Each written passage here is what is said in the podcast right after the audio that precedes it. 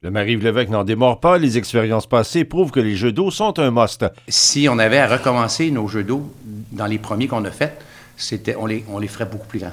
Quant à la baisse des coûts, il affirme avoir écouté les commentaires des conseillers réfractaires. Je suis un homme de compromis. Quand les arguments sont bons, on n'est on les- c'est pas, on n'est pas, on n'est pas là pour dire on, on tient mordicus, alors on écoute les gens.